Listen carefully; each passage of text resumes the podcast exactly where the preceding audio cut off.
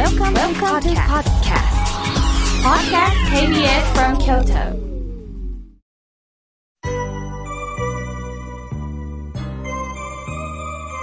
さあ、ここからはたくさんのメッセージをいただきましたので、順に紹介させていただきます。まず、往復はがきをね、わざわざくださいました。森山の素顔さん、ありがとうございます。写真を貼っていただいていますよね。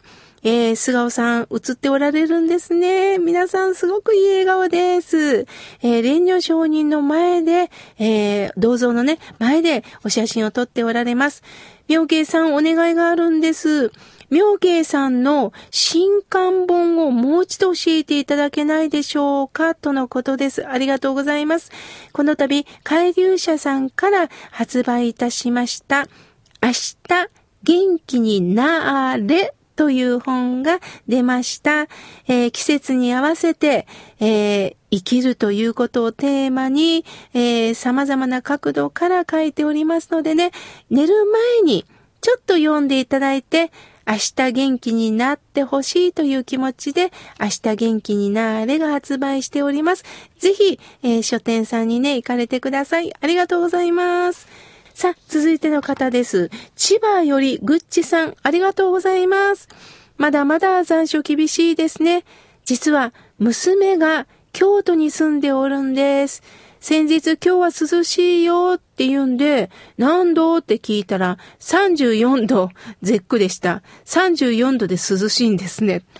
そうなんですね。まあ京都はね、盆地ですからね、あの、もう皆さん暑さには、あの、まあ、慣れてはないにしても耐えるという知恵を持っています。だから私も京都に行ってね、風鈴の音がチリンチリンとなったり、何か、あの、見た目でね、量を感じたり、音で量を感じたり、京都の方は工夫をなさってます。ここがね、あの、深い芸術性を持った方々なんだなと思います。さらに、ぐちさんは、妙慶さん、明日元気になーれ購入させていただきました。誕生日だったんで、すごく記念になりますとのことです。そうですか。ぜひぜひ読んでください。さあ、続いての方です。舞鶴の竹とんぼさん、ありがとうございます。スタッフの皆様、お疲れ様です。私のところには真っ白い猫2匹飼っているんですよ。とのことです。そうですか。いやー、猫ちゃんね、癒されますよね。あの、私もね、ペット欲しいと思うんですけど、やっぱ出張とかこう出ることもあったりすると、やはり、あの、無責任なことができないのでね、あの、ワンちゃんとか散歩してるワンちゃんにね、あの、ちょっと近寄って触ったり、あの、お友達のとこに行くと、猫ちゃんなんかがいるとね、触ったりして、あの、お友達のペットを楽しんでおります。またまたね、ケトンボさん、メールをください。ありがとうございます。さあ、続いての方です。メールをいただきました。アジサイ娘さん、ありがとうございます。いつも楽しく聞かせていただいております。妙慶さん、好きな言葉はありますか？私の好きな言葉は、起きて繁盛、寝て一乗、天下とっても二号半。今日精一杯生きれば明日につながる。そうですよね。なんか大きいこと大きいことしなくても、人間は、ほんと所詮、本当に今周りにあることを一生懸命にさせていただいたらいいんだということなんですよね。大きなことをしたいっていう気持ちも目標が持ってていいかもしれないけど、まずは、まずは地固めですよね。周りにあることを大切にということで、アジサイ娘さん、大切なメッセージをありがとうございます。さあ、たくさんまだまだね、いただいております。おはがき、ありがとうございます。ただしさん、ありがとうございます。妙慶さん、私は今、いろんなニュースを見ながら、胸を痛めながら、だけれども、妙慶さんのラジオを聞いたときに、なんかちょっと前向きになれるような、優しくなれるような気がいたしております。これからもよろしくお願いします。とのことです。いや、本当にね、暗くなることってたくさんありますよね。だけれども、それによって悲観的になるんではなく、じゃあどうしたらいいんだろう？ね、考えてみないというね、知恵とか工夫をみんなでなんか協力しながら出し合うってことは必要な気がいたします。さあ、続いての方です。ひろみさん、ありがとうございます。毎週楽しく聞いております。妙慶さん、スタッフさん、そしてリスナーの皆さん、いかがお過ごしでしょうか？ひろみさんもね、パーソナリティになってくださっております。私事ではありますが、例年になく運動不足で体もバテバテでした。いつもの夏よりアイスクリームをよくいただいております。先日スーパーで井村屋さんの小豆バーオーガニックを発見しました。野菜のような甘みで美味しかったですとのことです。いや、私これ知らなかったたですね。そうですか。ぜひ私も探してみますね。井村さんってね、いろんな商品を出されますのでね、本当にいろんなアイデアが浮かぶんだな。それをまたすぐ実行なさるんだなと思っています。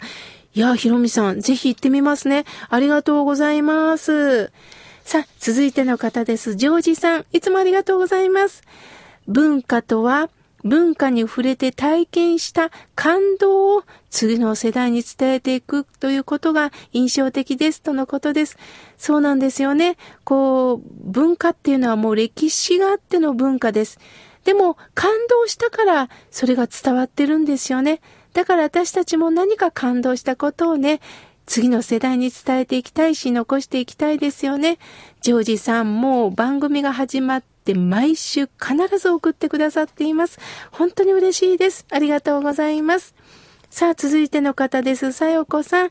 いつもおはがきを一生懸命に託してくださっています。妙慶さん。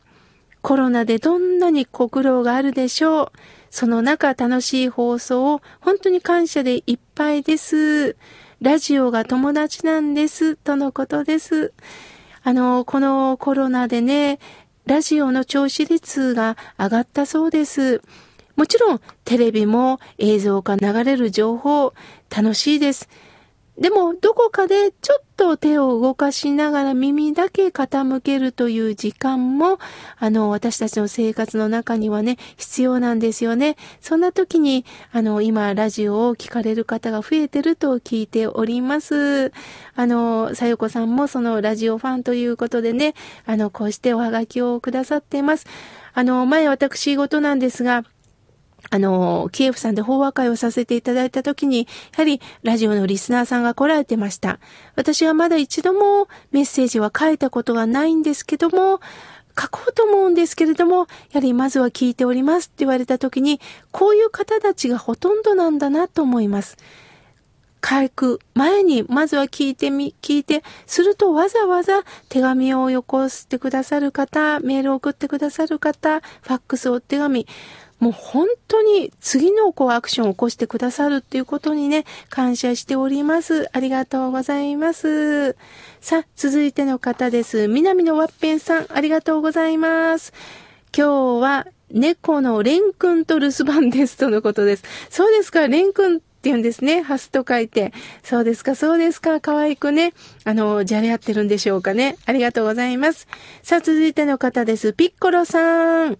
私は旅客客ドライバーです。コロナウイルスなんとか修復してほしいですとのことです。本当そうですよね。お仕事にね、あの、響くと思います。なんとかね、今年に収まってくれたらと思っております。ありがとうございます。さあ、続いての方です。さとみさん、ありがとうございます。本当にまだまだ暑いですけど、妙慶さん体調崩してないですか？先日、姉から妹とは縁を切ると連絡がありました。どうも両親の荷物の断捨離したことに問題があったようです。姉はその時の気持ちを手紙にして妹の返事に、あの、返事として持っていったみたいなんですが、妹も仕事をしており、なかなかと余裕を持って返事ができなかったみたいです。すると姉は私に、あ、この里美さんはちょうどあの真ん中なんですね。さっちゃんは私の味方よねってお姉さんに言われました。身内っていうのは難しいですね、とのことです。いや、人間ってね、やっぱ寂しいんですよ。で、一人でも自分に味方を置きたいんですよね。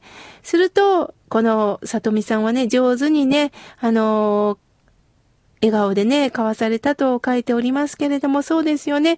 あの、誰が悪いっていうよりも、みんな大切に思ってるんだよっていうことを伝えたときに、お姉さんもほっとするんではないでしょうか。やっぱり自分の味方、敵というふうに人間はね、あのー、分けてしまうっていうところがあります。そうじゃないんだよ敵とか味方とかそういうものじゃないんだよっていうことをね、なんか柔らかくね、あの、伝えられたらいいですよね。さとみさん、ありがとうございます。さあ、続いての方です。ななしさん、ありがとうございます。みょうけいさん、いつもラジオが楽しみなんですよ。妙慶さんのお声からいろんなことを想像しています。妙慶さん、新刊本が出られたんですね。おめでとうございます。私も幼い時からいろんなことがありました。大人になっても大変でしたけれども、やはり妙慶さんがいつもおっしゃる落ち着ける場所。これが大切だということが本当にわかります。自分を育つていただくには大地の栄養が必要なんですね。これからも妙慶さん応援しておりますとのことです。そうなんですよね。私たちはもう宙に浮いてるわけではありません。大地からいろんな栄養をいただきながら、そして空気や、そして光、お水、様々な自然の恵みをいただきながら生きてるということを、生かされてるということをね、あの、忘れてはダメなんですよね。さあ、まだまだのたくさんのメッセージをいただいたんですが、ありがとうございます。えー、紹介できませんでした。来週、紹介いたします。